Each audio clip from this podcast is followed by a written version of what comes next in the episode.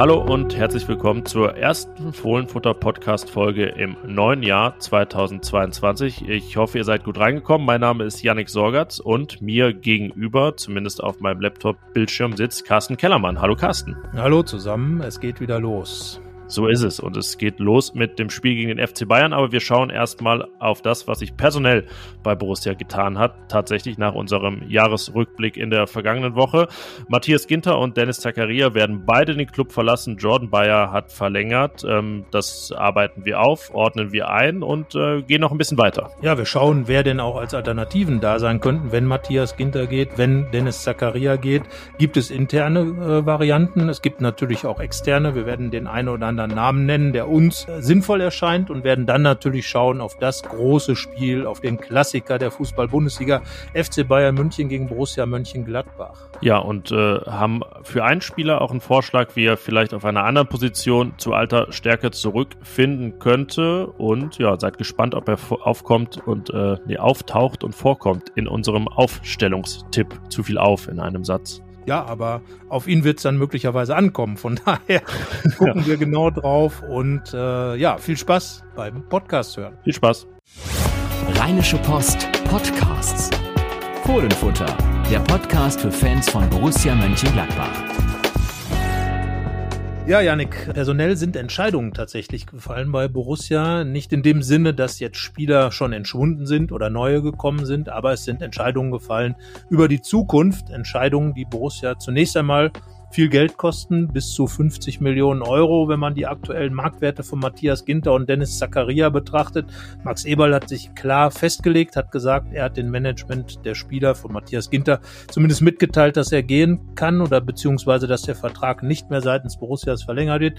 Dennis Zakaria hat sich auch geoutet als jemand, der gehen will. Ähm, ja, schwierig auf der einen Seite wegen des großen Transferverlustes. Andererseits wichtig, dass Klarheit da ist in einer Situation, Situation, in der man sich immer noch so ein bisschen fragt, warum es dazu eigentlich gekommen ist, insbesondere bei Matthias Ginter, oder? Ja, ich glaube, das ist eine sehr lange Genese, wenn wir das, äh, das durchgehen. Ich finde aber, es ist gerade wichtig, jetzt mal Klarheit zu haben, weil ja auch jeder wusste, dass das passieren würde. Also es war jetzt nicht mehr wirklich offen. Oder hast du geglaubt, dass Dennis Zakaria noch verlängern würde? Bei Ginter gab es immer so, so eine Restchance ähm, sicherlich noch, aber auch da war eigentlich jetzt schon seit Wochen die Tendenz, eben weil es so lange offen war, klar, dass es äh, in diese Richtung geht. Und wir haben ja auch schon mal drüber geschrieben gehabt bei RP Online, dass ähm, vielleicht so Marco Reus mäßig laufen könnte, der damals, glaube ich, am 2., 3. Januar gesagt hat, dass er im Sommer nach Dortmund wechselt. In dem Fall war es dann jetzt, weil der Trainingsauftakt früher war, äh, kurz vor Silvester. Ja, aber diese Klarheit ist erstmal das Allerwichtigste. Und äh, ja, willst du jetzt die Frage durchgehen, wie, wie das passieren konnte? Weil ich glaube, da müssen wir schon ein Stück zurück.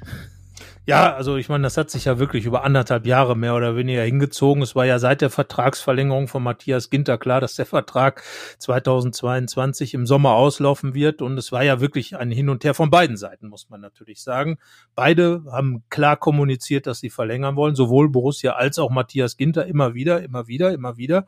Man ist aber nicht zusammengekommen. Einmal, weil äh, offenbar die möglichen Gehaltsvorstellungen Ginters äh, seitens Borussia für zu hoch eingeschätzt wurden. Andererseits konnte sich Ginter dann nicht für ein gemachtes Angebot entscheiden. Also irgendwie war das so, äh, ja, wir wollen, wir wollen, wir wollen, aber irgendwie wollen wir nicht. Und das war ja so diese Hängepartie, ähm, an der ja beide Parteien dann tatsächlich auch beteiligt waren. Also ähm, darum jetzt einfach zu sagen, ähm, fertig aus, ähm, ich gehe, ähm, wie bei Dennis Zakaria und eben wir sagen, äh, dass jetzt seitens Borussia in Richtung Matthias Ginter einfach äh, zur Trennung kommen wird, ist wichtig. Aber wie du schon gesagt hast, eine Überraschung äh, war es natürlich überhaupt nicht, denn dass Matthias Ginter nach dieser ganzen Geschichte, dieses ganze Hin und Her, was ja schon so ein bisschen auch in der Öffentlichkeit sowieso äh, tatsächlich so ein kleiner Streit rüberkam oder zumindest sehr, sehr verschiedene Positionen, dass man da noch zusammenkommt, das hätte mich jetzt schon auch gewundert. Ja, ich äh, habe dann, als es feststand, letzte Woche mal einfach so auch äh, allein unsere drei Interviews mit Matthias Ginter durchgelesen aus dem Jahr 2021 und ja, was ich immer wiederholte, ist irgendwie, es, es gibt nichts Neues, es ist kompliziert und äh, ja, aber ich fühle mich wohl bei Borussia so. Also es ähm, gab jetzt auch keine so richtige Bewegung. Natürlich gab es diese ähm, hat er Max Eber mal die Rollen gewechselt, ja einmal gesagt, ja, äh, was ich kann ihm kein Angebot machen und ähm, ja, es klang zwischendurch ein bisschen so, als wenn es wirklich daran scheint, dass Matthias Ginter zu viel fordert. Dann äh, ja, war das Angebot auch da. Also, aber Matthias Ginters Position, finde ich, hat sich eigentlich kaum verändert. Ähm, weshalb ich da jetzt auch gesagt habe, okay, dann äh, ist das jetzt auch die richtige Konsequenz aus dem Ganzen. Max Eberl hat das Hinhaltetaktik bei, bei Sky genannt. Ich weiß nicht, ob es jetzt ein bewusstes Hinhalten war von Matthias Ginter, aber auf jeden Fall ist er nicht so richtig aus dem Quark gekommen, mehr als ein Jahr lang. Ja, gilt aber, finde ich, für beide Seiten. Und äh, am Ende, ja, klar, ich meine, der Vertrag von Matthias Ginter hat ja ganz klar äh, die Tendenz aufgezeigt, dass er eben gehen wird. Ähm, ich könnte mir schon vorstellen, dass diese ganze Geschichte, auch was Dennis Zakaria angeht, da hatte Eberl ja im Sommer gesagt, dass er da schon, Zakaria im äh, Sommer schon gesagt habe, dass er eigentlich Borussia verlassen wolle, ähm, aufgrund seiner sportlichen und gesundheitlichen Situation und natürlich der Corona-Situation ähm, ist dann nicht zustande gekommen. Und ja, jetzt ist eben dann eben im kommenden Sommer, vielleicht aber auch noch im Winter, zumindest was Zakaria angeht, ist ja da noch immer Bewegung drin. Juventus Turin soll jetzt am Ball sein, sogar Real Madrid wird jetzt genannt genannt. Wir werden da wahrscheinlich täglich noch den einen oder anderen Club dazu bekommen. Ähm, ich kann mir nach wie vor nicht vorstellen, dass man unbedingt ihn jetzt gehen lassen will, weil auch eine Riesenablösesumme ja dann auch nicht zu erwarten ist, weil er eben wichtiger Spieler auch für Trainer Adi Hütter ist. Aber bei Zakaria würde ich es auch nicht ganz ausschließen. Ginter wird ja dann offenbar bis zum Sommer bleiben. Und ähm, ja, ich vermute einfach mal, dass diese ganze Geschichte in der Kabine auch nicht so dafür gesorgt hat, dass jetzt alles sich so richtig zusammengefunden hat. Und wenn jetzt Klarheit besteht, kann sich jeder auf seine Sachen konzentrieren, Eberl darauf, Ersatz zu finden für möglichst kleines Geld und ähm, Matthias Ginter möglichst gut zu spielen. Wobei das sollte eigentlich immer der Ansatz gewesen sein, weil vorher wollte er auch schon einen neuen Verein finden, aber möglichst gut zu spielen, um eben dann sich zu empfehlen für weitere Aufgaben. Das gleiche gilt für Dennis Zakaria, aber der hat ja erstmal Corona. Genau, das äh, wird später noch ein großes Thema sein. Mal wieder ein großes Bulletin bei uns hier. Ähm, was, was das Thema angeht, hatten wir auch länger nicht, aber das äh, ist eben die, wie vielte Welle kommt jetzt? Fünfte, ne? Ja, okay. Ähm, äh, eine Sache habe ich mich bei, bei Ginter und auch bei Zakaria noch gefragt, weil das dann auch äh, viel jetzt äh, bei Twitter und in Fanforen thematisiert wurde. Da wurde erinnert an die Fälle von Granit Xhaka und Marco Reus, die ja jeweils so anderthalb Jahre vor ihrem Wechsel ungefähr ihren Vertrag verlängert haben. Da wurde gesagt, naja, warum hat denn Ginter nicht einfach ähm, im Herbst 2020 ähm, oder ja, vielleicht sogar früher 2020 ähm, schon ein Angebot bekommen und dann auch angenommen, dass irgendwie ja ihm auch gerecht geworden wäre, sicherlich eine Gehaltserhöhung und noch eine Einmalzahlung, dann hätte er einen Vertrag bis 2024 gehabt und man hätte so ein Agreement geschlossen, naja, aber wenn 2022 irgendwas Lukratives kommt, dann werden wir dir keine Steine in den Weg legen. Ist das äh, zu romantisch gedacht aus deiner Sicht oder ja, hätte man wirklich kreativ werden müssen in dieser Zeit, um eben diesen Status, den Borussia jetzt hat, zu verhindern.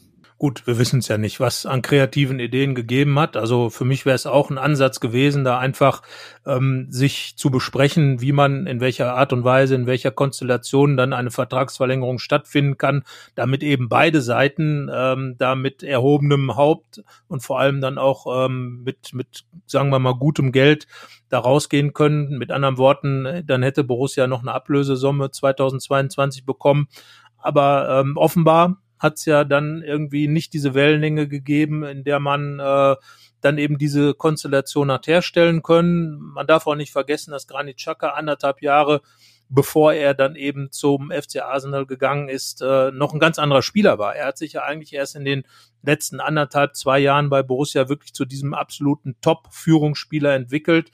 Und ähm, ja, auch bei Marco Reus äh, anderthalb Jahre zurückgerechnet, war es ja auch äh, so, dass er noch nicht der Marco Reus war, der er 2011, 12 dann war, dieser unglaublich tolle Spieler, der ähm, fast im Alleingang äh, die ganze Mannschaft mitgerissen hat und sich dann eben für seinen damaligen oder für seinen Heimatverein, muss man ja auch dran erinnern, Borussia Dortmund entschieden hat. Ich glaube, Konstellationen wie diese kann man schwerlich vergleichen. Corona kommt noch dazu. Ähm, dann auch vielleicht ähm, andere Ansprüche, ähm, eine völlig andere Zeit, eine Zeit, in der sportlicher Erfolg vielleicht auch noch äh, eine ganz andere Rolle spielt als, als noch vor fünf Jahren. Also schwer zu vergleichen. Und äh, es ist einfach schade, ähm, dass dieser, dieser, dieser finanzielle Verlust natürlich da ist. Für beide Spieler hat Gladbach ja auch ordentlich Geld gezahlt. Äh, zum anderen, zum einen allerdings waren beide auch fünf Jahre da und, und haben ja dann auch eine lange Zeit für Gladbach gespielt, haben wichtige Positionen gespielt. Ähm, ich finde es ein bisschen schade, dass jetzt äh, äh, gerade Ginter, aber auch Zacharias Leistung so ein bisschen runtergeredet wird in den Foren, weil ich denke, sie haben schon ihre Leistungen gebracht. Natürlich in der aktuellen Saison hat kein Borusse wirklich ähm, sein absolutes Maximum abgerufen, aber das gilt eben nicht nur für Ginter und Zakaria, sondern bis auf Jan Sommer im Prinzip für alle Spieler. Also ich glaube, beide haben dazu beigetragen, dass Borussia Mönchengladbach in den vergangenen Jahren wirklich auch erfolgreich sein konnte. Und äh, ja, nach fünf Jahren, das ist ja im aktuellen Profifußball eine extrem lange Zeit, das darf man nicht vergessen. Und dann äh, vielleicht mal einen neuen Weg zu gehen. Ginter hat jetzt auch äh, vielleicht mal in seinen Pass geguckt, hat gesehen, dass er vom Alter her auch nicht mehr äh, drei, vier, fünf Verträge machen wird. Und wenn dann die Möglichkeit besteht, natürlich ablösefrei, natürlich mit einem Handgeld, ist klar, es geht im Fußball, wir reden über Profifußball, es geht natürlich auch um Geld. Gleiches gilt für Zacharia dass man in der Corona-Zeit als Matthias Ginter vielleicht leichter einen Verein findet, wenn es keine Ablösesumme gibt. Gilt auch für Zakaria, gilt im Übrigen für alle Spieler. Es sind ja einige, wenn man so mal die Liste durchguckt, extrem namhafte Spieler in diesem Sommer ablösefrei. Also wenn man jetzt das richtige Gehalt zahlen könnte als Borussia, da könnte man ja richtig zuschlagen. Da sind ja ein paar richtig klasse Spieler auf dem Markt äh, ablösefrei. Aber es geht eben trotzdem um Handgeld. Es geht um natürlich auch ähm, um, um Gehälter und all diese Dinge, die spielen eine Rolle. Und wenn Matthias Ginter wird jetzt mit Inter Mailand in Verbindung gebracht, Dennis Zakaria Real Madrid ähm, oder eben äh, Clubs auf der Insel oder eben Juventus Turin, das sind natürlich Hausnummern, das darf man nicht vergessen. Und wie gesagt, fünf Jahre Gladbach gespielt, in der meisten Zeit eben auch erfolgreich. Ja, ich finde auch, dass die beiden äh, Fälle Ginter Zakaria durchaus unterschiedlich sind. Beide vereint, dass sie fünf Jahre da waren, aber bei Zakaria ist natürlich diese äh, unglaublich komplizierte, auch fast schon ja zwischendurch tragische Verletzungsgeschichte drin, die ja dafür sorgt, dass auch einfach in seinem Fall richtig viel Pech dabei war. Das muss man einfach so sagen und deswegen ist es da auch schwer, irgendwie jemanden für irgendwelche Fehler an die Wand zu nageln. Denn wenn wir zurückspringen an die, die zehnte Minute des Spiels am 7. März 2020, dann war Dennis Zakaria vor Ausbruch einer Pandemie ein Spieler, der auf dem besten Weg war, für Borussia nicht mehr haltbar zu sein im Sommer, weil er für 50, vielleicht sogar 60 Millionen Euro hinwechselt. Dann kam ein Zusammenprall mit Jan Sommer und äh, Dennis Zakaria hatte einen Knorpelschaden und kam ja wirklich erstmal im November wieder zurück und das, also zurückkommen muss man auch definieren. Er spielte wieder, weil im Sommer 2021 war er ja noch, also spielte er bei der EM keine große Rolle und jeder dachte, huh, wie soll es überhaupt mal wieder werden bei Borussia? Und dann äh, hatte er Corona zum ersten Mal, jetzt gerade zum zweiten Mal. Und so richtig ist er ja seit September 2021 erst wieder am Start, also anderthalb Jahre nach dieser Verletzung. Ähm, ja, und da war ja auch, sage ich mal, jetzt dann schon die Transferperiode vorbei die im Sommer. Es gab dann jetzt nur diese Chance im Winter oder die zu verlängern und eigentlich, ja, war damit ja alles schon vorbei. Also es gab anderthalb Jahre, in denen man ihn hätte verlängern müssen, aber in der Zeit war es eben auch irgendwie nicht realistisch, das hinzubekommen. Das ist das Problem und ich denke einfach, ähm, klar, man, man sucht immer so ein bisschen die Schuldfrage, dann sind jetzt die Spieler schuld, weil sie eben geldgierig sind. Andere sagen, äh, der Manager hätte das irgendwie regeln müssen, aber ich kann natürlich keinen äh, Spieler prügeln zu einer Vertragsverlängerung. Andererseits kann man als Verein auch nicht irgendwelche horrenden Angebote äh, machen, um, um Verträge auf Teufel komm raus zu verlängern.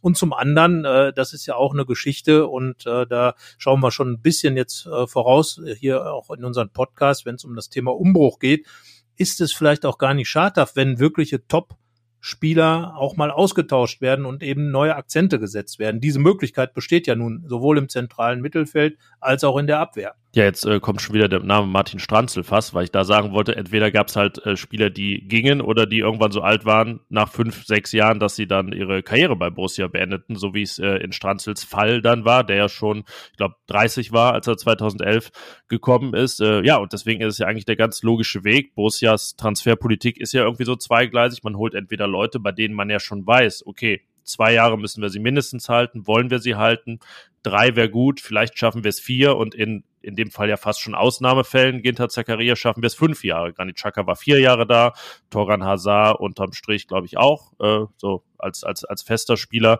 Ähm, Westergaard nur zwei, das ist dann die, eine der kürzeren Episoden und ähm, ja, dann gibt's eben die Spieler, die irgendwie bei Borussia genau ihr Level finden. Ein Stindel, ein Kramer, bei denen es auch gar nicht so richtig realistisch ist, dass die im Ginter-Alter, der wird jetzt auch schon 29 in, in zwei Wochen, ähm, nochmal einen Schritt woanders hin machen. So, und ähm, ich glaube, das ist jetzt das, wo es auch drauf ankommt, dass entweder man wieder Spieler findet, wo der Wiederverkaufswert irgendwann hoch ist, oder eben Spieler, die man verpflichtet oder die schon da sind, die ähm, ja, so ein bisschen, das ist immer ein hoher und hehrer Anspruch, das Potenzial haben, so Dauer- und ewig Borussen zu werden. Zumindest mal für die nächste Zeit. Äh, ich denke, man muss auch in anderen Zeitspannen teilweise denken, zum Beispiel über zwei Jahre hinweg. Und äh, da finde ich es auch nicht schadhaft. Das hat sich ja nun ganz klar bei Martin Stranzel, du hast ihn schon angesprochen, gezeigt. Der Mann hat einfach mit seiner Präsenz, mit seinem Typ sein, mit natürlich seiner fußballerischen, sportlichen Qualität als Abwehrstratege, als Abwehrchef dazu beigetragen, dass Borussia Mönchengladbach diesen unfassbaren Aufstieg äh, zu Beginn der, zwei, der 2010er Jahre gemacht hat, bis in die Champions League hinein. Er ist damals gekommen, um, um den Abstieg zu verhindern, das darf man nicht vergessen. In, geholt noch, als Michael Fronzek Trainer war. Die beiden kannten sich aus Stuttgart. Ähm, äh, und, und ist dann jemand geworden, der hier wirklich so dominant gewesen ist. War Mannschaftskapitän.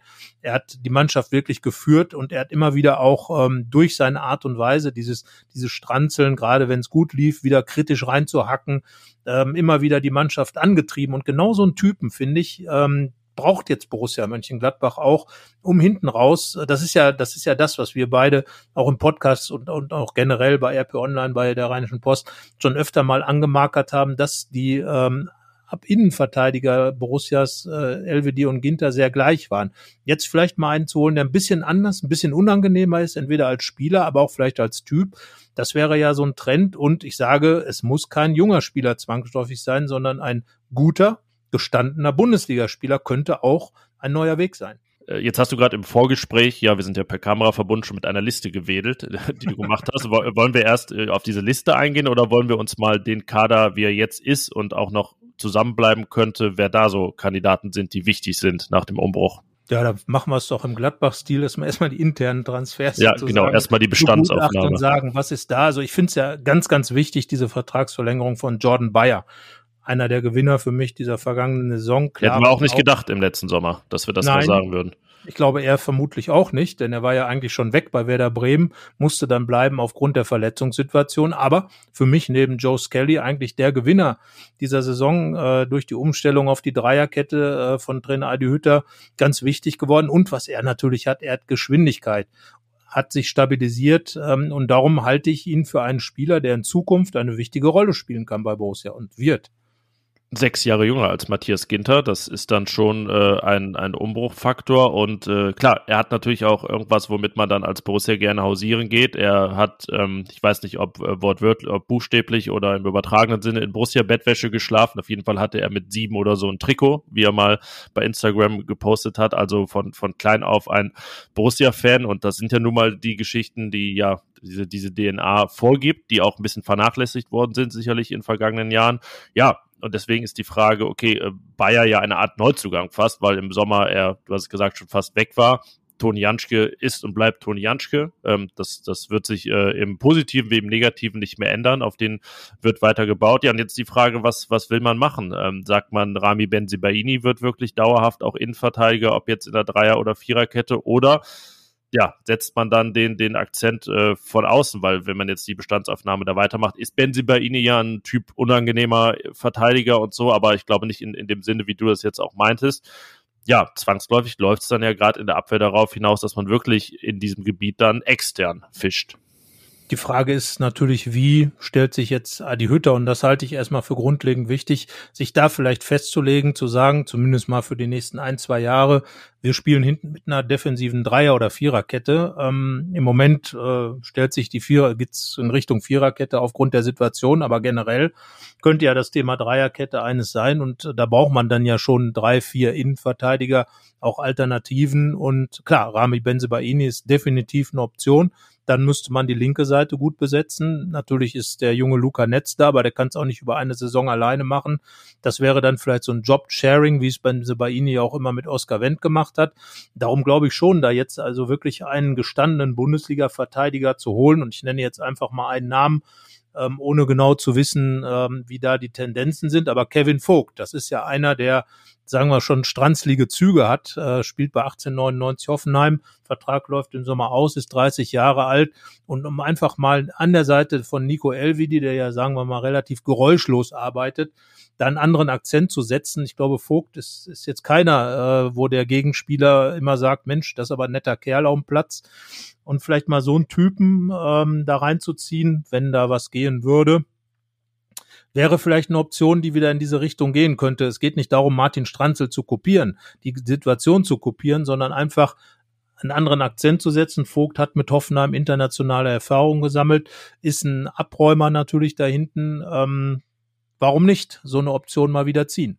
Ja, grüße übrigens an unseren Hörer Fabian Töpel, der anmerkte, wenn wir jedes Mal einen Schnaps trinken würden, wenn wir Martin Stranzel sagen, dann könnte, könnte das eine lustige Folge hinten raus werden immer. Ähm, aber ja, du, du, hast ja recht und äh, ich finde aber, dass Kevin Vogt sogar ja noch auf der fußballerischen Schiene interessant ist, weil ja ähm, ja unter Julian Nagelsmann da so richtig aufgeblüht ist, äh, in der Dreierkette auch in dieser, äh, ne, dieses hinten rausspielen und äh, hat ja auch immer Passquoten da so um die 90 Prozent risikoreich, aber er ist das gewohnt. Ähm, ja, das wäre sicherlich was, wo man sagen kann, komm, noch mal ein Zweijahresvertrag und ich glaube, das ist dann auch ähm, in dem Fall nicht so wichtig wie bei anderen Spielern, über die wir vielleicht gleich noch reden, äh, wo jetzt gerade die beiden Vereine stehen, weil das für ihn nochmal ein interessanter Schritt wäre, war er an Bremen ausgeliehen und eigentlich schon äh, hat einen Vertrag vorliegen aus, aus Augsburg, wo er auch schon mal war. Ähm, ja, das, das wäre sicherlich äh, eine Variante, eine, eine erfahrene. Ich hätte da auf der Schiene noch, jetzt fußballerisch nicht ganz so versiert, aber Typ, äh, ja, köpft alle Flanken raus und äh, ist da vielleicht dann resoluter im Zweikampf. Robin Knoche. Ähm, der wird nächstes Jahr 30, auch schon, muss man sagen. Äh, gefühlt immer noch äh, 25 oder da in dem Alter stecken geblieben. War auch schon mal, als er noch Wolfsburger war, ein Kandidat in Gladbach wurde da gehandelt. Dann äh, kam Martin Hinteregger in jedem Winter. Ähm, ja, das äh, wäre vielleicht auch ein Blick wert, ob so einer einfach einen Akzent setzen könnte, den man bisher nicht so hatte. Das muss man ja auch sagen. Matthias Ginter und Nico Elvedi bei all dem Format, das sie verkörpern, sind ja auch nicht die aller, aller Kopfballstärksten. Das ist genau die Sache. Dann äh, in diese Richtung zu gehen, ist wahrscheinlich nicht, nicht ganz dumm in meinen Augen, denn es geht ja auch um die offensiven Kopfbälle bei Standards. Äh, ist jetzt nicht gerade Gladbachs Spezialdisziplin. Auch da könnte man möglicherweise ähm, ein bisschen noch drauflegen. Es gibt ja noch, noch weitere Kandidaten, die auch so zwischen 26 und 28, 29 Jahren alt sind, die auch schon eine erkleckliche Zahl an Bundesligaspielen auf dem auf der Uhr haben. Äh, Anthony Brooks zum Beispiel oder auch Niklas Stark, äh, glaube ich, auch schon zum hundertsten Mal in, in, Gladbach im Gespräch dann mittlerweile von Hertha BSC oder Brooks eben von Wolfsburg. Ähm, zwei Spieler, die natürlich auch immer so ein bisschen ähm, äh, instabil sind in ihren Leistungen über die Saison gesehen. Das würde ja passen. das würde im Moment zu Borussia passen. Ähm, aber auch eben Spieler, die eine gewisse Erfahrung mitbringen. Das halte ich für sehr wichtig. Wir haben noch, ähm, als wir so diskutiert haben, wer noch in Frage kommen könnte, eine ganz interessante Figur von Arminia Bielefeld. Janik hast du ausgegraben. Einer, der dann natürlich auch schon Bundesliga-Erfahrung hat, aber dann auch ein jüngerer Spieler wäre, der dann eben in diese Riege reinpassen könnte dahin. Ja, Amos Pieper, U21 Europameister, wird 2022 24 Jahre alt, ist jetzt also auch jetzt nicht mehr das hyper junge Talent. Ähm, also ich glaube, wenn äh, Gladbach einen Spieler von Bielefeld äh, haben will, dann ist das jetzt keine Hybris von mir zu sagen, dann wird das auch klappen. Ähm, auch gerade wenn sein Vertrag ausläuft, wird es da dann andere Argumente trotz der aktuellen Lage noch geben. Äh, ist sicherlich jetzt auch nicht der, der hyperschnelle äh, Verteidiger und so, aber ähm, ja, da ist einfach auch ein Riesenfaktor. Ein deutscher U21-Europameister ist ablösefrei. Ich glaube, damit muss man sich automatisch beschäftigen.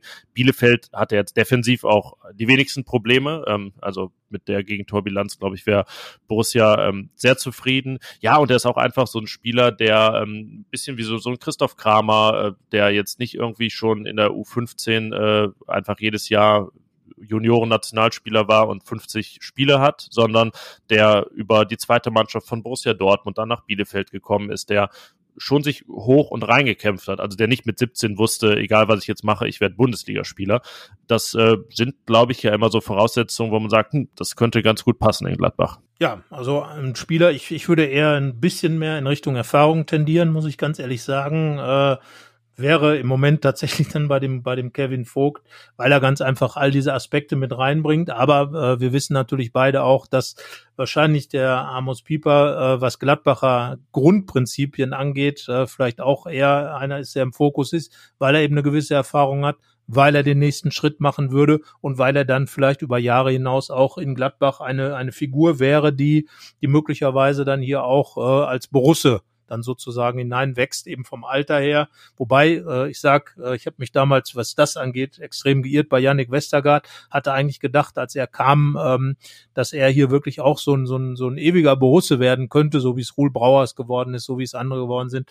Ähm, der war dann auch schneller als gedacht wieder weg, weil es ihn irgendwie doch nicht so äh, alles angefixt hat. Offenbar, ähm, ja, man weiß es nicht genau. Ich würde im Moment sagen, dieser Mannschaft würde einer, der so ein bisschen Chef sein kann, ganz gut tun. Da wäre wahrscheinlich Amos Pieper nicht der erste Mann, sondern vielleicht einer wie Kevin Vogt, vielleicht wie Robin Knoche. Ähm, äh, von daher, um andere Akzente zu setzen, um der Mannschaft wir sprechen ja auch oft über Hierarchien, vielleicht einen nochmal reinzusetzen, der da auch mal die Anführerrolle übernehmen kann, der vielleicht auch mal unangenehm sein kann in der Kabine, auf dem Platz. Da wäre wahrscheinlich dann Kevin Vogt oder ein Typ wie Kevin Vogt ähm, eher der, der richtige Mann. Die Frage ist natürlich, wird er dann in Richtung Gladbach gehen? Gibt es da überhaupt Interesse von Gladbach? Aber für uns oder für mich jetzt vielleicht mal zumindest mal ein interessantes Telefonat. Ja, das, äh, da könnte, man mal durchklicken. Ich weiß gar nicht, ist nicht Kevin Vogt, war auch bei Köln oder nicht, dass das irgendwie jetzt äh, Gründe hat, dass er vielleicht gar nicht wollen würde, äh, äh Gladbach zu spielen. Er war bei Köln, ja. Er kommt aus Witten, das heißt also Westfale, hat in Bochum gespielt, in Köln gespielt äh, und ist jetzt lange bei Hoffenheim, war dann, wie du hast gesagt, an Bremen ausgeliehen ähm, hat auch ein paar U21 Länderspiele gemacht, also hat, wie gesagt, insbesondere auch bei 1899 Hoffenheim internationale Erfahrung gesammelt mit über 100 Spielen. Also ja, also ne, wir sind jetzt hier nicht die Anwälte und äh, vor allem nicht die Berater oder oder Manager von Kevin Vogt, aber vom Typ her wäre es einer, der in Gladbach neue Akzente setzen würde und ähm, sicherlich auch einer, der so diese diese Rolle, die Matthias Ginter ja nicht so wirklich ausfüllen konnte, eben diese Anführerrolle vielleicht ein bisschen mehr übernehmen könnte. Ginter auf seine Art natürlich auch immer wieder mal als Anführer nach vorne gegangen, aber jetzt zuletzt dann doch eher, ähm, sagen wir mal, ist es dann stiller um ihn geworden.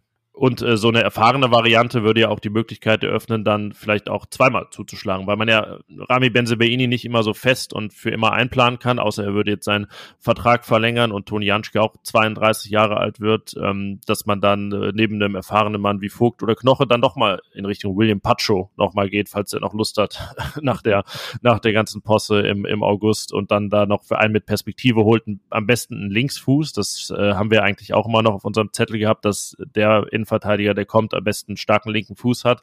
Ja, aber ich bin mir sicher, äh, Max Eberl hat noch mehr äh, Pläne in der Schublade als wir da jetzt oder auf, auf, auf deinem Zettel. Ähm, zu hoffen ist es zumindest, zu, zu hoffen ist es zumindest Schon genug Pläne drauf. ja. ich habe ja noch einen, wobei es aber da natürlich ganz, ganz uh, unwahrscheinlich ist. Florian Grillitsch auch von Hoffenheim, äh, zentrales Mittelfeld und Option Innenverteidiger. Polyvalent, würde Lucien Favre sagen, äh, andere Trainer inzwischen ja auch.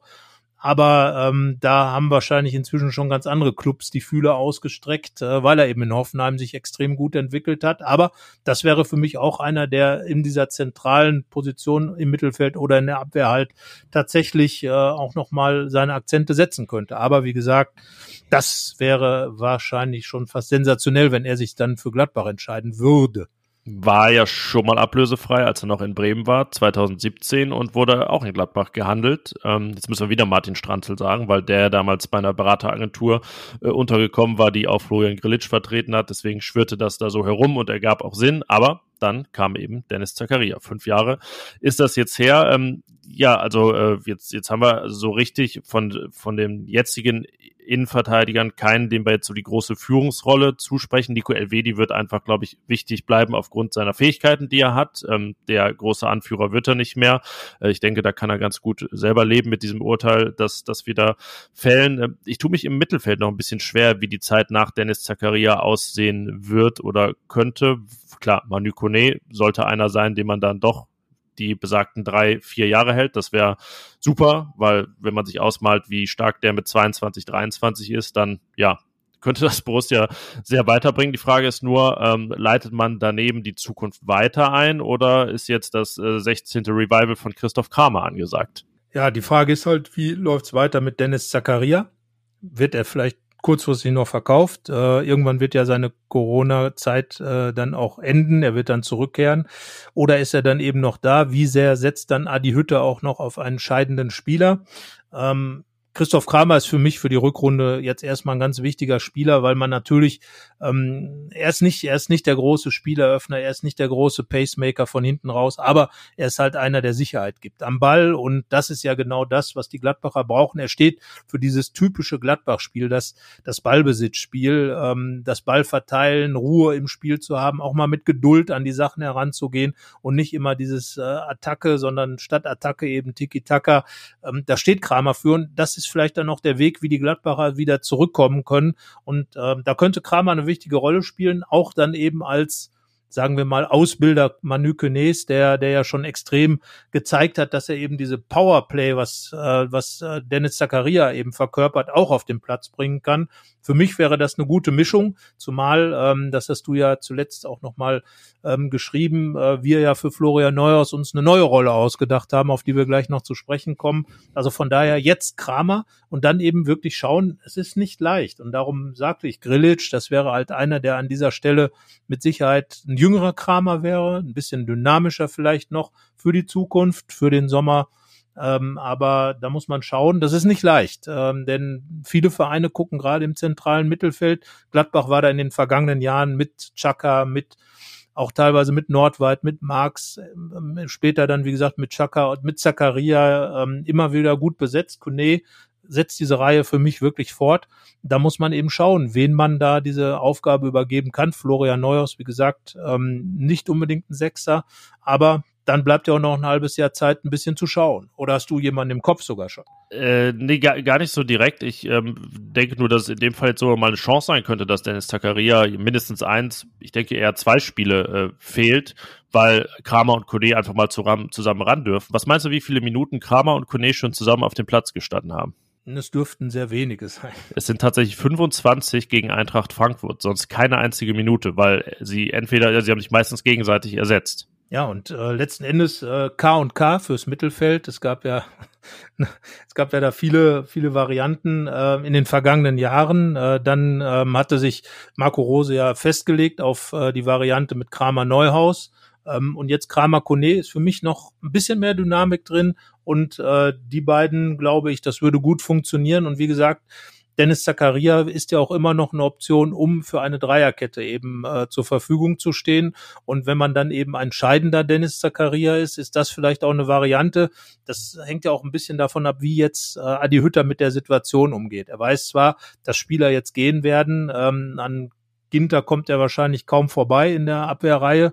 Aber wenn er dann eben auf diese Dreierkette setzt, dann würde ich fast sagen, im zentralen Mittelfeld äh, eher was aufbauen, was auch in der nächsten Saison noch Kramer wird ja da bleiben mit Kone zusammen und dann wäre das eine Variante, die eine zukünftige sein kann, eben mit Kramer und Kone für die neue Saison schon vorausgeschaut und dann ist eben Zakaria der Mann, der vielleicht in der Dreierkette ähm, ab und zu seinen oder öfter seinen, seinen Platz findet. Weil wenn das eben die Variante ist, da wird Adi Hütter sich festlegen müssen. Er muss ja auch Spieler, die dann in Zukunft da sind, die in den nächsten beiden äh, Jahren, die er dann noch Vertrag hat als Trainer, ähm, die er dann eben zur Verfügung hat und dann eben schauen, wie geht er mit dieser Situation um. Aber da könnte es im zentralen Mittelfeld, wäre es für mich schon wichtig, sich vielleicht auch festzulegen, dann eben auf Kramer und Kone, KUK. Ja, und wieder wie in der Verteidigung, nur dass der erfahrene Mann da schon da ist, dann vielleicht zu sagen, okay, ähm, man hat den jungen Spieler, der schon was nachgewiesen hat, man hat den erfahrenen und dann, äh, ja, schaut man sich um nach äh, einem Perspektivspieler, einem Talent, äh, dass da so ein Weg wie Skellinet Kone im nächsten Jahr gehen kann, weil das ja auch einfach den Weg der Verjüngung fortsetzen würde. Also jetzt sein Mittelfeld noch einen 29-Jährigen zu holen, oder einen 30-Jährigen sehe ich jetzt dann eher nicht, wenn man Kramer hat. Äh, und es gibt natürlich die Option auch zu sagen, naja, vielleicht kann man Nykone auch irgendwann den einzelnen Sechser spielen und man hat dann das Revival mit äh, zwei Achtern. Ja, also Kramer eine weiterhin wichtige Figur der Ü30-Fraktion. Ähm, Wer wird sonst noch wichtig, vielleicht weiter vorne bei Borussia? Stevie Leiner haben wir noch nicht erwähnt als, als Rechtsverteidiger, der glaube ich jetzt auch keiner ist, der Ambitionen hat, ähm, nochmal großartig was, was anderes zu machen in nächster Zeit.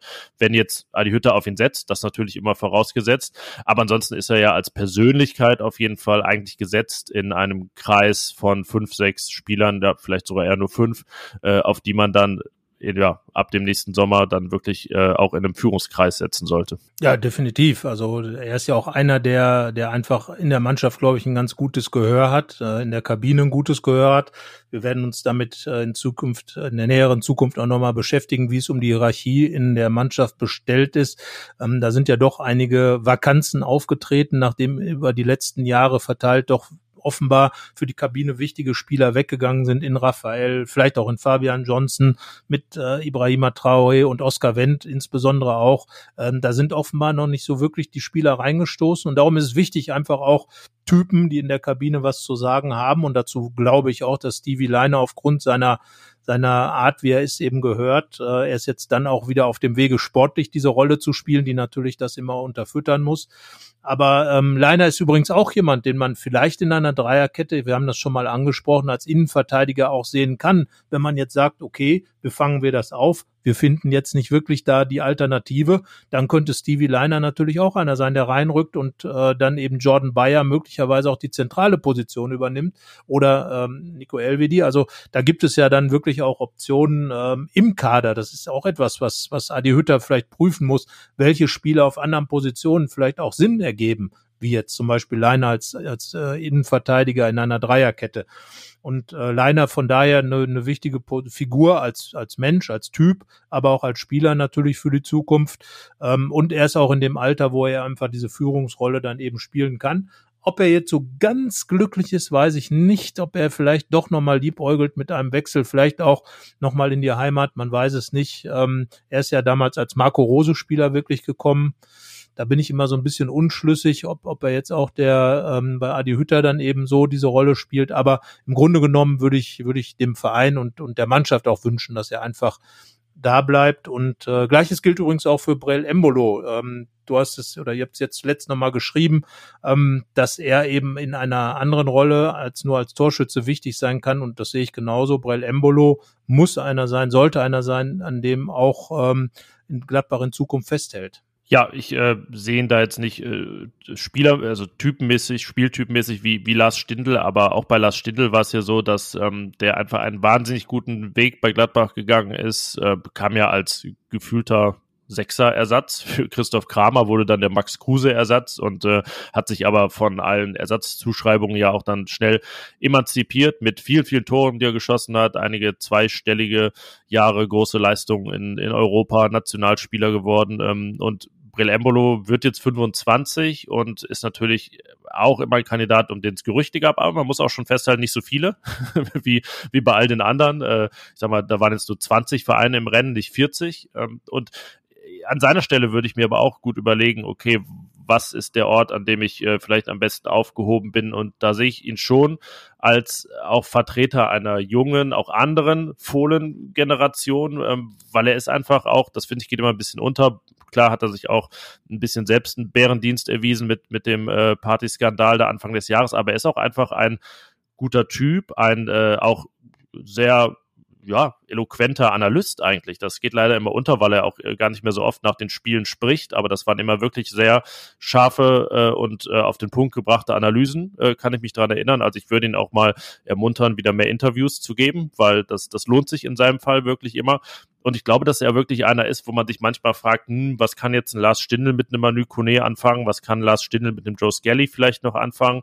Weil, weil der Altersunterschied so groß ist da sehe ich Embolo einfach in Zukunft auch als wichtiges Bindeglied zwischen den Generationen diese Rolle übernimmt er auch schon. Also ich glaube, dass er sich zum Beispiel nach dem Abgang von Ibo Traoré auch ein bisschen ähm, um den ähm, Mamadou Ducouré kümmert. Äh, der, der arme Kerl, der halt ständig verletzt ist, der, glaube ich, auch viel Zuspruch braucht. Und äh, Brel Embolo, äh, er ist ja schon so ein bisschen Filou, aber andererseits ist er, glaube ich, auch wirklich ein Typ, der, der, der spürt, wenn äh, andere Leute Hilfe brauchen, der sich dann auch einsetzt. Also er ist halt so eine, so eine Mischung aus Bruder Leichtfuß, was, was so das Private angeht, aber eben auch einem, einem seriösen Typen, der in einer Mannschaft gut funktionieren kann. Er ist ja auch nicht umsonst äh, offenbar in den, in den Mannschaftsrat gewählt worden, in, beziehungsweise dritter Kapitän.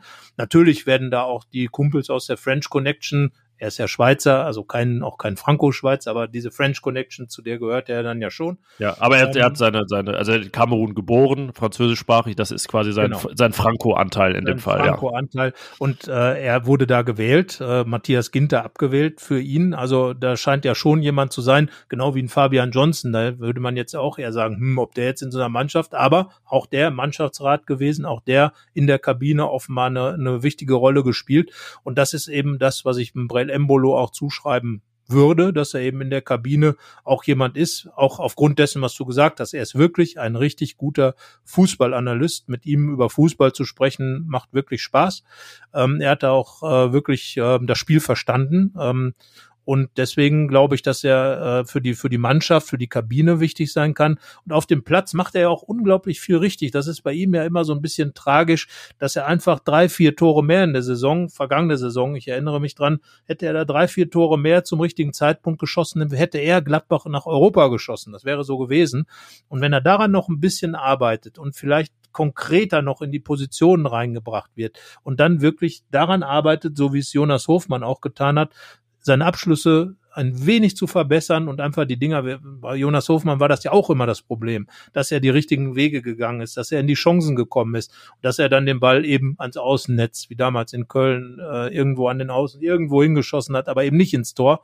Und wenn diesen Schritt Embolo auch hinbekommt, dann kann er ein ganz wichtiger Spieler werden. Ja, das finde ich auch. Und wir, sollten wir einen nicht vergessen, das ist aber gesetzt. Wir haben schon letzte Woche eine große Lobes, Lobeshymne auf ihn gesungen, Jan Sommer, wo wir auch sagen, da sollte man eigentlich den Vertrag sicherlich dann auch noch mal verlängern über 23 hinaus, weil man damit einfach eine wichtige Position, nämlich die des Torwarts, abgedeckt hat und er auch ähm, wenn ich ihn jetzt und Embolo als, als Köpfe einer Mannschaft nehme, ist das sicherlich auch äh, ein ganz, ganz gutes Duo, so irgendwie, was sich dann auch ergänzt von, von den Typen, was irgendwie hineinwirken kann in unterschiedliche äh, Teile der Mannschaft. Ähm, also ja, Borussia würde dann eidgenössisch geprägt bleiben. Und ähm, ja, wollen wir noch für vorne noch ein paar Wünsche und Vorschläge äußern, was in welche Richtung es da auf dem Transfermarkt gehen sollte. Also immer vorausgesetzt, es geht was, aber das sollte man eben auch möglich machen.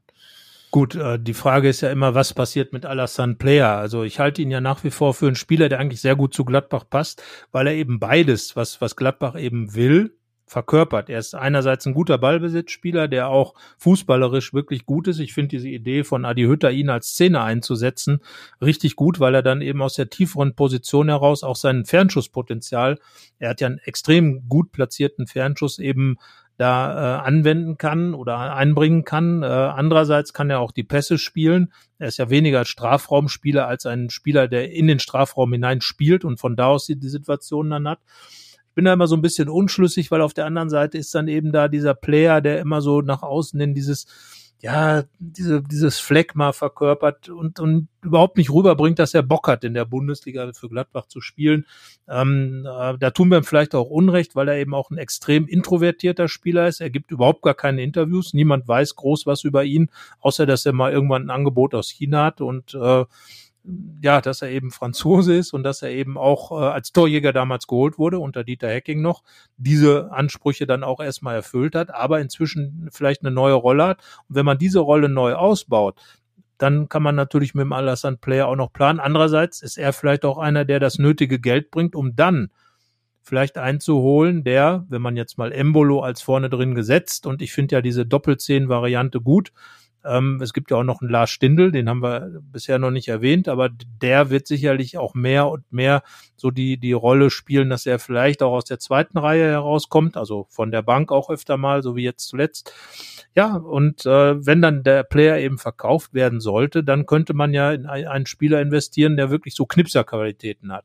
Das muss noch nicht mal ein ganz großer Fußballer sein, aber eben ein, der die Dinger vorne rein macht. Ja, einer, der vielleicht auch, weil äh, Embolo ja echt äh, gewisse Fähigkeiten als Wandspieler hat, so wie das Mike Hanke früher war, der dann der ist, der ähm, ja nicht die Wand ist, sondern äh, der Nagel quasi.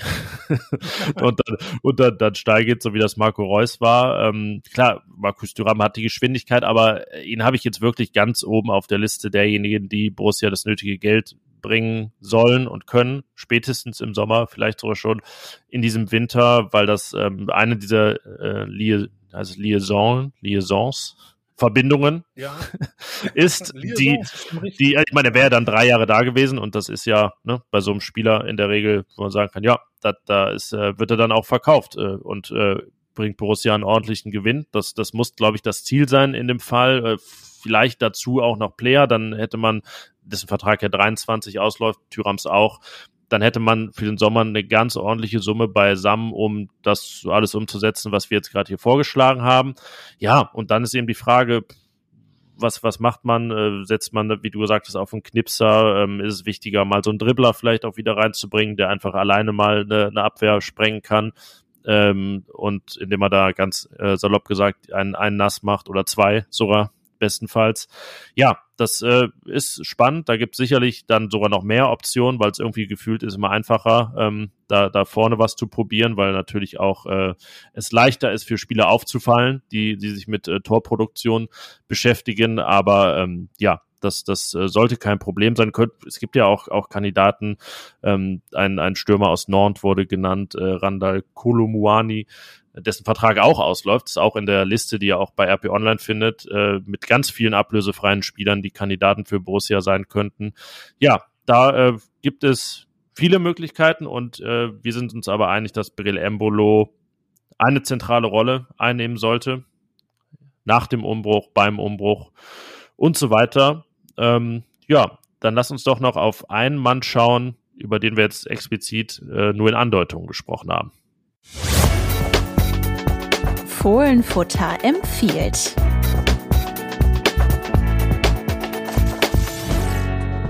Ja, die Rede ist von Florian Neuhaus. Ähm, für den haben wir was ganz Neues vorgesehen. Nein, nicht ganz neu, er hat es schon gespielt, aber äh, wir haben uns doch äh, gedacht, ich habe es dann aufgeschrieben äh, für, für die Rheinische Post, dass er vielleicht mehr so ein bisschen in Richtung Stindel rücken sollte, weil Adi Hütter ja ganz klar gesagt hat, ein, ein Sechser ist Florian Neuhaus nicht und das kann man auch, denke ich, so sehen. Er ist ja auch eher aus der Not Sechser geworden nach der Verletzung von Dennis Zakaria seinen Durchbruch in Gladbach hatte er als Achter im 4-3-3 unter Dieter Hecking an der Seite von Jonas Hofmann.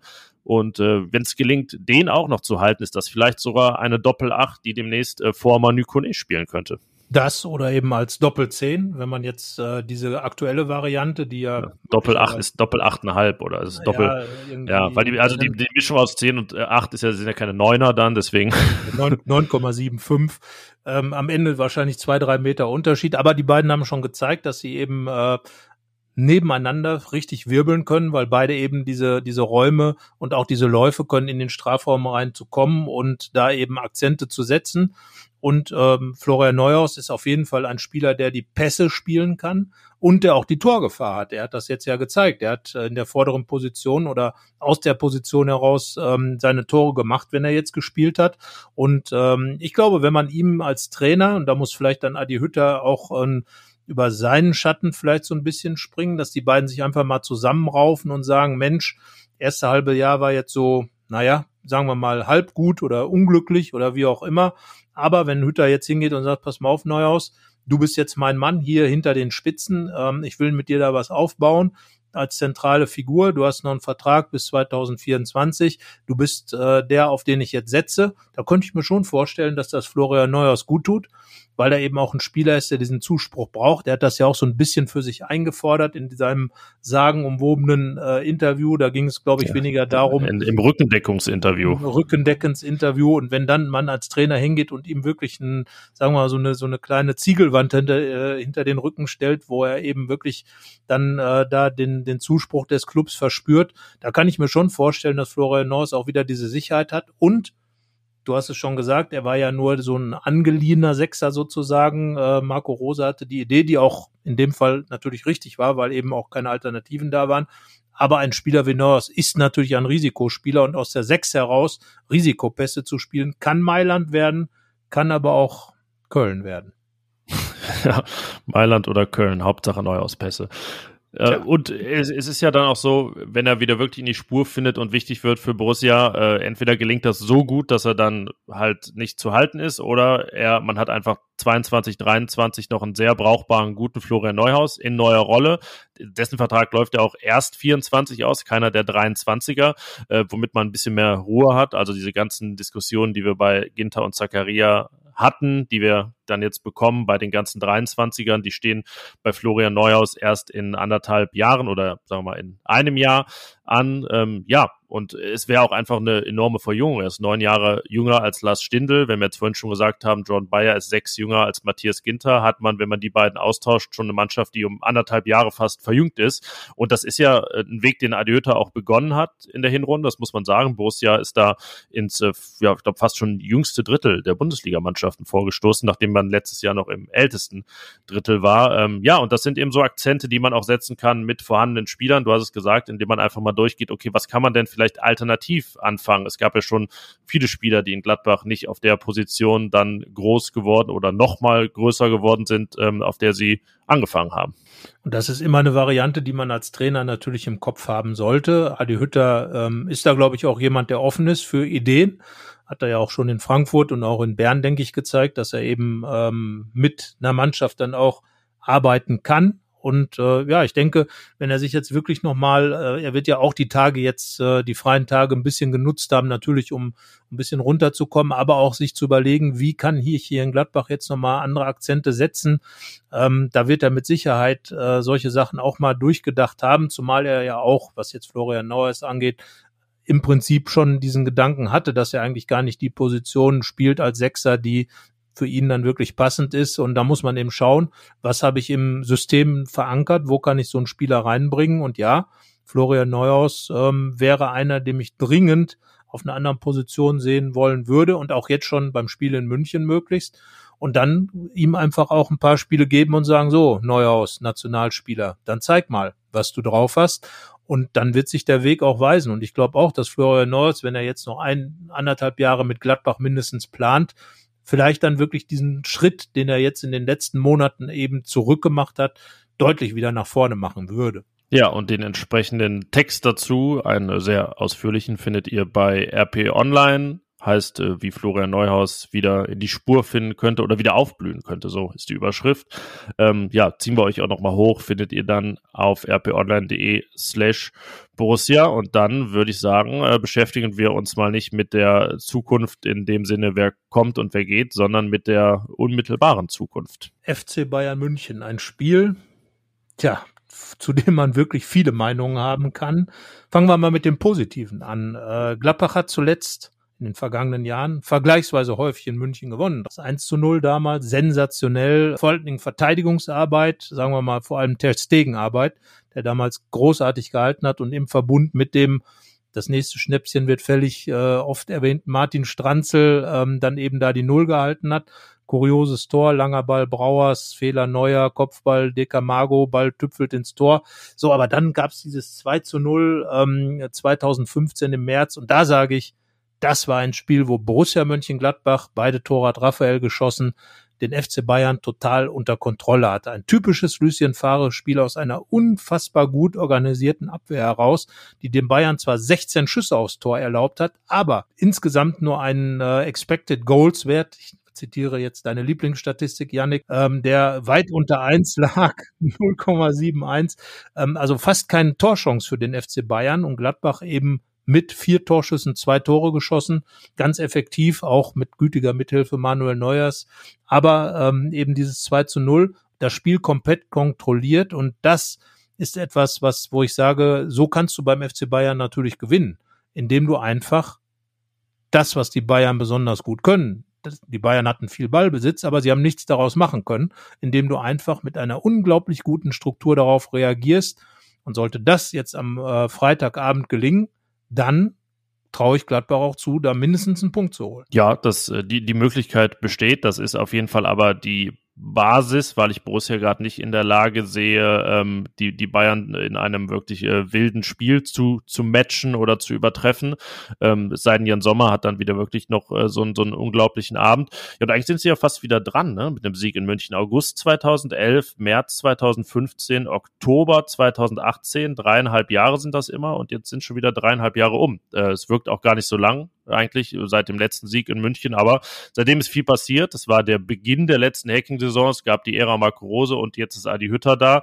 Ähm, ja, und 2018, 2015 glichen sich ja in, in, in vielen Belangen irgendwie. Damals äh, war äh, ja eigentlich Lars Stindl so der, der Joker, der Joker von Beginn an, ähm, weil Dieter Hacking ein wenig geblufft hatte bei der, bei der Aufstellung, Alassane Player, ähm, auch in einer starken Rolle, gar nicht richtig im Zentrum, sondern eben da schon auch von halb links kommend. Und äh, so wie damals wird der Manuel Neuer nicht dupieren können mit einem Schlenzer, denn Manuel Neuer hat Corona und wird auch fehlen. Äh, da unken jetzt schon einige Gladbach-Fans, dass das gar kein Vorteil sei für Borussia, wenn er ausfällt. Aber äh, ja, so, das ist ja fast schon blasphemisch, oder? Darf man das über Manuel Neuer sagen?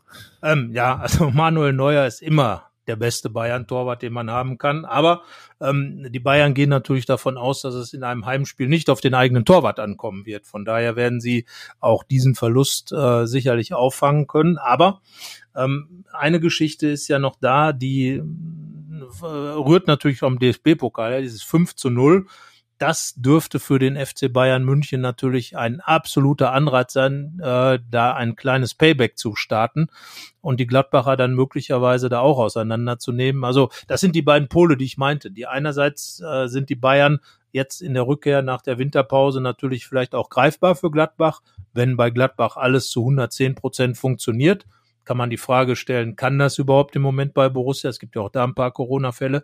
Andererseits hast du natürlich einen FC Bayern, der dieses 0 zu 5 kassiert hat und äh, derart dupiert wurde. Und wir erinnern uns natürlich auch natürlich an das 2 zu 0, an das 3 zu 0 der Gladbacher in München, aber auch an wirklich heftige Niederlagen, 1 zu 5, früher mal 0 zu 6, äh, letzte Saison auch 0 zu 6. Also schwierig zu sagen. Es kann in beide Richtungen ausschlagen und ähm, ja, da wird es nicht auf Manuel Neuer ankommen, glaube ich. ich glaube auch nicht. Äh, ja, Kingsley Coman ist auch, auch betroffen. Tolisso, ähm, ja, die Aufstellung reden wir gleich aus Gladbach-Sicht drüber. Sind auch natürlich ein paar Fragezeichen. Ne? So nach einer, auch wenn die Pause nur kurz war, ist das erste Spiel. Ich meine, das ähm, Hinspiel in der Bundesliga war ja auch geprägt davon, dass beide eigentlich keine richtige Vorbereitung hatten, keiner so richtig wusste, wo er steht. Die Bayern hatten damals nicht mal ein äh, Pokalspiel gehabt, oder? War es nicht verschoben worden? Ich meine, ja, ja, irgendwie, da war was bei den Bayern, genau. Die, äh, für die war also das erste Pflichtspiel. Ähm, ja, und ein bisschen ähnlich ist es jetzt auch. Jetzt ist auch noch ein Geisterspiel. Da sind die Voraussetzungen irgendwie doch immer, immer anders. Ein bisschen hat man sich ja schon mal gewöhnen können. Borussia hat in Leipzig eins, aber ähm, ja, es kommt dann doch wieder ein bisschen mehr aufs irgendwie taktisch-fußballerische an und äh, irgendwie so die, die Emotionen sind erstmal nicht das Treibende in, in so einem Spiel, habe ich das, das Gefühl.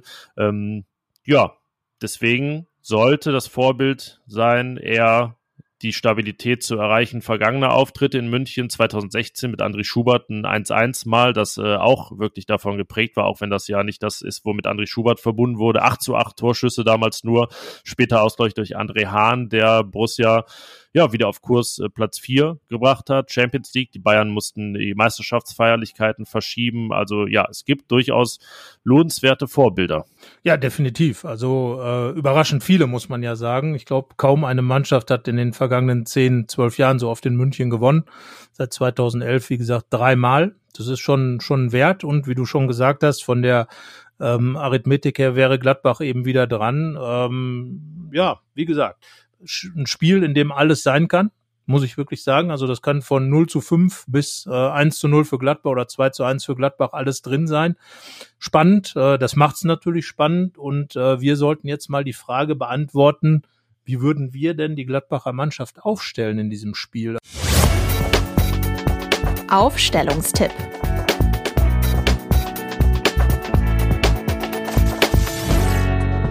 Vieles, glaube ich, Janik. Ähm, du bist sicherlich auch mal am Trainingsplatz zuletzt gewesen, hast gesehen, was Sache ist. Ähm, aber vieles tut sich dann ja irgendwie von selbst, oder? Vieles. Ähm Und äh, das, was wir wissen, äh, deutet ja auch eigentlich darauf hin, dass es einfacher wäre, eine Viererkette aufzustellen. Jetzt ist aber so, dass mir unsere Kollegin Hanna Grobrecht vor zehn Minuten vom Trainingsplatz geschrieben hat. Äh, dort läuft die Einheit am Montag, wie wir gerade aufnehmen. Und sie hat gesagt, dass gerade auch zum ersten Mal in dieser Woche wieder eine Fünferkette ähm, zum Tragen kam, nämlich mit äh, Toni Janschke hinten drin.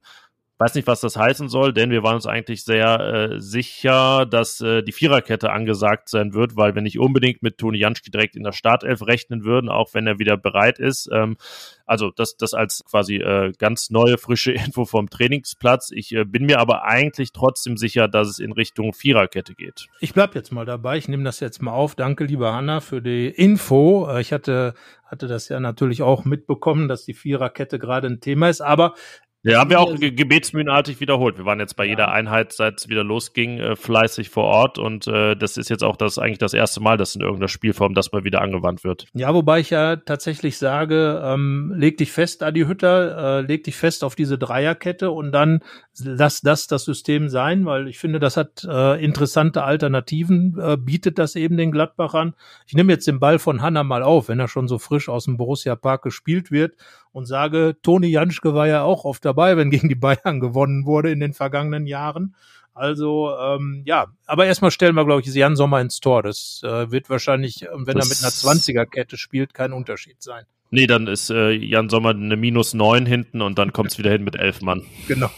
So ist also Jan Sommer ist gesetzt. Und dann würde ich jetzt doch einfach mal tatsächlich diese Dreierkette aufnehmen und sagen, Janschke, Ginter und Elvedi spielen hinten und machen, sollen hinten dicht machen gegen die Bayern.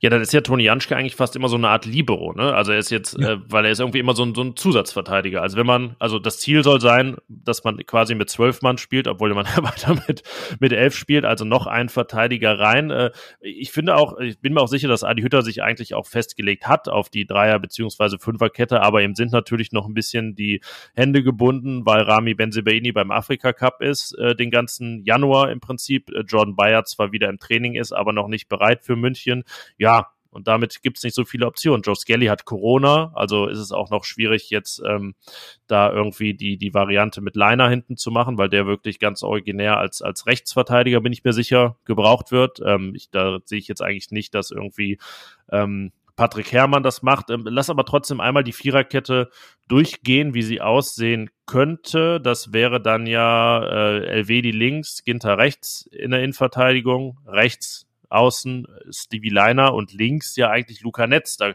ja, deutet, also Luca Netz war ja eigentlich am besten, wenn er in einer Fünferkette gespielt hat. Ähm, ich erinnere mich an das Spiel gegen Dortmund, als er Toni Janschke, eben jenen Toni Janschke so ein bisschen als Aufpasser hinter sich hatte und beide das dann im Duo echt gut gemacht haben, zu Null gespielt gegen den BVB. Äh, ja, also wenn Toni Janschke körperlich bereit ist, dann sehe ich da wirklich auch die Möglichkeit, dass er beginnt gegen München. Genau, und dann wäre es eben auch diese, diese Dreier- respektive Fünferkette defensiv äh, mit Luca Netz, denn äh, es gibt ja nicht die Alternative. Normalerweise würde dann ja, wenn Stevie Liner reinrutscht, Joe Skelly auf die linke Seite gehen, aber er fehlt eben wegen Corona. Und ähm, darum glaube ich, auch um Luca Netz, der eher die offensivere Variante ist, abzusichern, diese Dreierkette defensiv mit drei Innenverteidigern ähm, und dann eben Fünferkette äh, gegen die Bayern, die auch viel über die Flügel kommen, um da eben auch gut doppeln zu können, glaube ich, äh, mal abgesehen davon, dass es für mich das festgelegte System sein sollte, mit dem Adi Hütter eben auch arbeiten kann, ähm, dass eben diese Fünferketten-Variante doch die wahrscheinlichere ist, ähm, einfach klar, wenn Adi Hütter sagt, Toni Janschke ist da mein Mann, ähm, wenn eben Jordan Bayer fehlt, finde ich das auch absolut korrekt. Toni Janschke ist eben im Kader, ein, ein vollwertiges Kadermitglied und eigentlich, wenn ich dann sage, okay, die anderen fehlen mir, Benze Baini und, ähm, und, Jan, und äh, Jordan Bayer, dann muss ja Janschke dann auch der Mann sein. Wann, wann soll er denn sonst spielen? Also, sage ja. ich, Variante äh, Haken dran, Hanna, gut gesehen im Training und äh, ja, Hütter, gute Idee äh, das so zu machen und dann eben mit den beiden Außenverteidigern Leiner und Netz und äh, im zentralen Mittelfeld, Yannick, würde ich jetzt definitiv sagen, gibt's ja nicht viele Alternativen, KUK. Ja, K und K. Ähm, tatsächlich, äh, wie wir es gesagt haben, dann zum ersten Mal in der Startelf gemeinsam. Kramer und äh, Kone. Ja, ist ja ein interessantes Kennenlernen in der Allianz Arena, aber sie haben jetzt ein paar Trainingstage dann äh, gemeinsam. Kone war ja gesperrt in Hoffenheim, deswegen rutschte Kramer erstmals wieder in die Startelf, dann ja beide gemeinsam und da bin ich mir eigentlich am allersichersten. Also da sehe ich jetzt, also das ist ja so auch unabhängig von Viererkette oder Dreierkette, weil beides mit einer Doppel-Sechs dann, dann laufen wird. Von daher, ja, ist das eigentlich nach Jan Sommer und das Elvedi und Ginter spielen eine der sichersten Nummern. Ja, äh, das sollte gesetzt sein und davor würde ich jetzt mal sagen, setzen wir einfach mal unsere Idee um, ähm, die wir, die wir da eben haben und da würde ich sagen, der Neuhaus spielt auf der 10 zusammen mit Alassane Player. Der, ähm, dann hast du zwei torgefährliche Leute eben aus dieser Position heraus und äh, die dann eben ähm, von, von, von dieser etwas tieferen Position heraus ihre, ihre Tore machen können und den äh, zentralen Stürmer Brell Embolo bedienen können. Embolo bin ich mir völlig einig mit dir. Wir hatten zuerst, wenn wir jetzt aufs äh, 4-2-3-1 gesetzt hätten, dann hätte eigentlich auf jeden Fall Patrick Herrmann vorne rechts spielen müssen, weil es gar nicht anders aufgeht in, in Abwesenheit von, von Jonas Hofmann. Ähm, so richtig glücklich äh, wäre ich damit eigentlich auch nicht, weil das irgendwie, also ne, hinten das Problem mit Netz alleine als Außenverteidiger ohne richtige Absicherung und einen, der, der ihn da an die Hand nimmt und vorne Patrick Herrmann, äh, ja, vielleicht auch nicht die optimale Lösung für die Bayern. Deswegen wäre es, äh, ja, also Janschke hinten zu bringen, würde es eigentlich auch vorne einfacher machen. Ähm, ich bin mir noch echt unsicher, was, was, jetzt habe ich diesen Text angepriesen, ne, und, und sträube mich jetzt Florian Neuers das spielen zu lassen, aber es geht ja auch nicht darum, was wir fordern, es geht ja auch das, woran wir glauben, was passieren wird. Ähm, hab da irgendwie mehr im Gefühl, dass das ähm, Adi Hütter noch nicht macht am Freitag, sondern Lars Stindl da bringt, weil Stindl und Neuhaus, könntest du dir das vorstellen? Und dann Embolo davor? Selbstverständlich auch das. Äh, die, die Frage wäre für mich auch eher Player oder Stindel. Stindel hat natürlich äh, den großen Vorteil, dass er extrem erfahren ist und dass er natürlich auch für Siege in München steht. Du hast dieses 3 zu 0 erwähnt und da war Lars Stindel ja eine der federführenden Figuren. Er kam nach seiner langen Verletzungspause ganz überraschend, äh, Riesenschachzug von Dieter Hecking damals zurück, ist dann als zentraler Stürmer aufgeboten worden, Player auf die Seite und dann haben beide, beide ihre Tore gemacht und klar, Lars Stindl ist immer eine Option. Player ist für mich im Moment der etwas torgefährlichere Spieler, deswegen äh, auch einer, der großen Respekt bei den Bayern erzeugen wird. Er hat damals auch getroffen.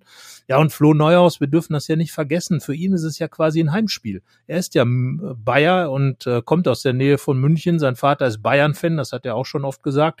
Und äh, diese Motivation, und wenn Adi Hütter jetzt wirklich was mehr vorhat mit Florian Neuhaus, gibt es natürlich eigentlich keinen besseren Tag, als zu sagen, du bist mein Mann. Und dann wäre eben die Alternative Neuhaus Stindl, klar, wunderbar. Zwei tolle Fußballer, die für Borussia Mönchengladbach Fußball auch stehen und äh, jederzeit gerne. Äh, Stindl als Kapitän darf man auch nicht vergessen, natürlich auch eine wichtige Funktion. Ähm, wie gesagt, für mich war ein bisschen im Vorteil der Player wegen seiner Torgefährlichkeit, aber klar, Stindl ist eine Option. Also sagen wir von Player, Stindl und Neuhaus spielen zwei. So wird sein und einer wird Neuhaus sein. okay. Ja, da bist du dir sicherer als ich, äh, was jetzt den Freitag angeht, okay. Ähm, ja, aber wir jetzt, wir haben Markus Thüram noch nicht verkauft, ne? Das, äh, das ist jetzt nicht der Grund, aber er ist wirklich am Sonntag ins Training wieder eingestiegen und wirkte da noch jetzt, ähm, also war dick eingepackt und fast noch etwas verschnupft. Bin mir nicht ganz sicher. Kann natürlich bis Freitag alles hinhauen, dann ist auch er ein Kandidat. Ähm, sehen gerade aber er dann in der in der Joker-Rolle, in der er dann auch wirklich vielleicht sogar äh, wertvoll sein könnte, weil also ein paar Mal wechselt Adi Hütter dann ja doch, auch wenn er so wenig wechselt wie kein anderer in der Bundesliga. Ja gut, man muss auch seine Prinzipien haben und äh, ja, äh, Markus Thuram, also im Grunde genommen hat er seit über einem Jahr wenig gute Spiele gemacht. Das muss man einfach sagen. Äh, da war dann diese Geschichte mit dem Spucken gegen Hoffenheim und seitdem äh, war er dann auch noch verletzt, hat lange gebraucht, um zurückzukommen und ich kann mich an ganz, ganz wenige gute Aktionen von ihm wirklich erinnern in den letzten zwölf Monaten und von daher weiß ich auch nicht, ob er der, der Mannschaft jetzt wirklich helfen würde. Da ähm, ist dann Brell Embolo vielleicht aufgrund erstmal seiner wahrscheinlichen äh, doch längeren Zeit hier in Gladbach in Zukunft äh, zum einen da, zum anderen, weil er eben auch mehr Power reinbringt. Also wenn, wenn der da auf die, die Bayern-Abwehr zurennt, dann ist das einfach auch ein Statement, das muss man ganz klar sagen. Es sei denn, diese Option darf man natürlich auch äh, in Betracht ziehen äh, wenn man jetzt sagt äh, Neuhaus oder Stindel oder Player oder man sagt alle drei und dafür Embolo raus und Player oder Stindel dann als zentraler Stürmer, wäre auch eine interessante Variante, aber Embolo aufgrund seiner Körperlichkeit und er hat ja unheimlich viel richtig gemacht, auch beim Spiel in Hoffenheim. Es fehlte einfach dieses eine Tor, als er da wirklich überragend den Ball ähm, sich holt, sich durchsetzt. Tja, und dann der Schuss ganz einfach sicherlich auch gut gehalten vom Baumann. Aber, Ja, genau aber er hat ja diese dann nachgeholt, kurz danach. Genau, noch, er hat es nachgeholt, Immerhin. aber Ja. das andere Tor hätte eben vielleicht eine andere Situation nochmal. Und genau solche Dinger erwarte ich von Brell Embolo auch in München. Und damit kann man den Bayern wehtun. Ja, und ich äh, rechne allein fest mit ihm, ähm, weil man ja einfach eigentlich ja sogar sein Gesicht aufs, T-Shirt gedruckt hätte, dass man nach dem Pokalsieg ähm, in Auftrag gegeben hat. Das wäre eigentlich das passende Motiv gewesen. Der Es war ja drauf, es war ja drauf, es war ja Embolo drauf. Es ist nur Embolo drauf. ja, ist ist er alleine da drauf. Ja, ja. Also Und, es ist, äh, es die war so, Bayern-Spieler werden das garantiert sehen. Also wenn ich Julian Nagelsmann wäre, würde ich kaum Worte nehmen, sondern einfach nur dieses T-Shirt in die Kabine hängen und sagen, Jungs, machen. Geht's raus und spielt Fußball. dieses Motiv, das war irgendwie so, so grell und durcheinander, dass ich gar nicht mehr im Kopf hatte, wie es aussah. gut, Aber da ist er ja, ah, da ist er ja mit dem, mit dem Superman. Embolo, ja. Ja, aber, aber drumherum stehen Magic Knight, Boom und unzäh- unzählbar Wow. Das, das, das war ein bisschen untergegangen. Und der DFB-Pokal ist ja noch da. Okay, Ja, aber stimmt. Okay, Embolo der- ist, die beiden Figuren der DFB-Pokal und Brell Embolo. Dann sagen wir so, der DFB-Pokal wird nicht spielen am Freitag und äh, Embolo ist tatsächlich auf diesem T-Shirt gewesen. Und dann kann ja eigentlich nicht der Mann äh, aus der Mannschaft fliegen, der ähm, dieses T-Shirt geprägt hat. Also, ja, da Genau. Embolo, da würde ich jetzt wirklich, äh, auch wenn ich Ja. das nie tue, Geld draufsetzen, dass der am Freitag spielt. Ähm, ja, und das heißt, es sind immer noch ganz schön viele Gladbacher Bayern-Helden dabei dann, ob, obwohl Hofmann äh, und Benzibaini fehlen. Zwei Doppelpacker, Benzibaini sogar zweimal schon gegen die Bayern. Ja, das wäre die Mannschaft, die vielleicht etwas reißen könnte. Ähm, ich habe schon das Gefühl, es ist irgendwie so ein bisschen so, es ist nicht der klassische Restart jetzt irgendwie nach einer verkorksten Hinrunde. Es ist so ein Spiel, das ein bisschen losgelöst ist von allem, wie das so oft ist gegen, gegen München. Also ich sehe jetzt, ähm, klar, es knüpft an an eine wirklich äh, ja, schlimme Misere vor Weihnachten. Es gab gewisse Erfahrungen mit den Bayern in der Hinrunde, aber irgendwie ist es dann so ein Spiel für sich. Ja, ich meine, die Bayern-Spiele waren ja wirklich die positiven oder gehörten zu den absoluten positiven Erlebnissen in der Hinrunde. Schon das 1 zu 1 im Hinspiel äh, war ja wirklich ein klasse Spiel von Gladbach. Erinnern uns an das, an das 1 zu 0, äh, wie es zustande kam, da wo man wirklich gesehen hat, wie, wie Gladbach jetzt spielen will unter Adi Hütter, wie man eben Bälle erobert, wie man dann sehr, sehr, sehr schnell umschaltet. Dann natürlich dieses wahnsinnige 5 zu 0. Aber äh, gebe ich dir recht, ein Spiel, dass man jetzt, äh, also erstmal geht es natürlich um drei wichtige Punkte. Also wenn Gladbach das Spiel verliert, würde das in der Tabelle natürlich erstmal Konsequenzen haben. Das ist ganz klar, möglicherweise, wenn der Rest Ja, am Freitag noch nicht. am Freitag noch nicht, aber an dem Wochenende halt. Man muss ja den Spieltag in Gänze sehen. Und man könnte natürlich, äh, wir erinnern uns an diesen 1 zu 0 Sieg 2011, ähm, der wirklich der Raketenstart für eine unfassbare Dekade Borussia Mönchengladbachs war. So ungefähr muss man es ja tatsächlich einordnen, ähm, äh, was Siege in München eben bewegen können. Und von daher sage ich, äh, es geht schon äh, bisschen losgelöst. Also wenn man jetzt in München verliert, 0 zu 1, 0 zu 2, 1 zu 3, wie auch immer, normal verliert, man sollte jetzt nicht gerade 0 zu 6 oder 0 zu 7 verlieren, ähm, dann wäre es auch nichts, äh, wo jetzt die Welt aus den Angeln gehoben wird, weil eben normale Dinge passieren. Aber man kann natürlich auch gleich ein Statement setzen, wo dann eben die Bundesliga aufhorchen würde. Also wie immer in München ein Spiel mit besonderem Charakter, ein normales Bundesligaspiel, das aber kein normales Bundesligaspiel ist. Ich sehe es auch so, dann kommen die beiden Heimspiele und dieser Heimspiel-Doppelpack, da muss Gladbach dann richtig zuschlagen und jetzt in München vielleicht Bonuspunkte einsammeln. Ja, die wären es äh, definitiv. Und ja, du, du klingst fast so, als wenn du mindestens einen einplanen würdest, wenn wir jetzt mal Ich sage konkret zwei, werden. 2 zu 2. Ja, das wollte ich doch auch sagen. Ja, dann sagst, dann sind wir uns doch einig. Man darf wir- sich auch mal einig sein. Haben wir doch nicht gemacht diese Saison, oder? Dass wir das gleiche getippt haben. Ja, also ne, ich, ich, ich könnte genauso gut jetzt auch 4 zu 0 für Bayern sagen. Dann wird's auch, dann wird's auch nicht kommen. Dann wird es auch nicht kommen, genau. Unsere Tipps sind ja äh, unfassbar gut in dieser Saison. Ich hatte zumindest mal im gedanklichen äh, richtigen Tendenz in Hoffenheim, wo ich auch 2 zu 2 hatte. Aber ich bleib jetzt mal positiv. Ähm, da werden jetzt natürlich die, sagen wir mal, äh, die Leute, die Gladbach jetzt schon im freien Fall in mindestens die dritte Liga stürzen sehen, äh, aufschreien und sagen, die sind bekloppt. Aber ich sage jetzt 2 zu 2 und ähm, dann sehen wir mal, was dabei rauskommt. Ja, dann sage ich jetzt auch 2-2. Machen wir das mal so. Ja. Wenn wir schon das Wir beides Ahnung, im Kopf hatten. Ja, ja, die einen so sagen so, die anderen so, ne?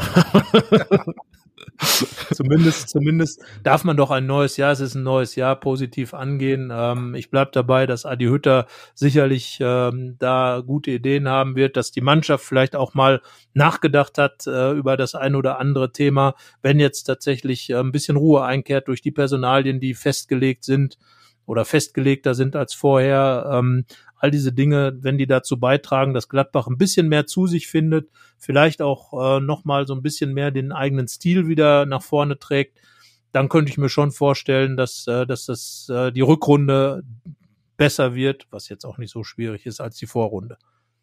Ja, und ich freue mich tatsächlich auch nach knapp drei Wochen da mal wieder Fußball zu sehen und ähm, bin auch der Meinung, das ist eine Rückrunde, die auf die man sich freuen kann, weil sie einfach sehr spannend wird, weil es einfach Aufgaben gibt in der Liga, weil es äh, etwas aufzuholen gibt, wieder gut zu machen gibt und einfach auch personell viel in Bewegung ist. Ähm, es wird natürlich weitergehen mit vielen, vielen Gerüchten in die eine oder andere Richtung, die uns äh, bis in den Sommer begleiten werden. Aber ich glaube, es gab schon mal Halbserien, wo man äh, weniger gespannt sein durfte. Ja, definitiv. Also ähm, zunächst geht es ja mal darum, äh, dieses Thema Abstiegskampf äh, nicht zum wirklichen Thema werden zu lassen, äh, indem man einfach als Borussia Mönchengladbach äh, sich stabilisiert.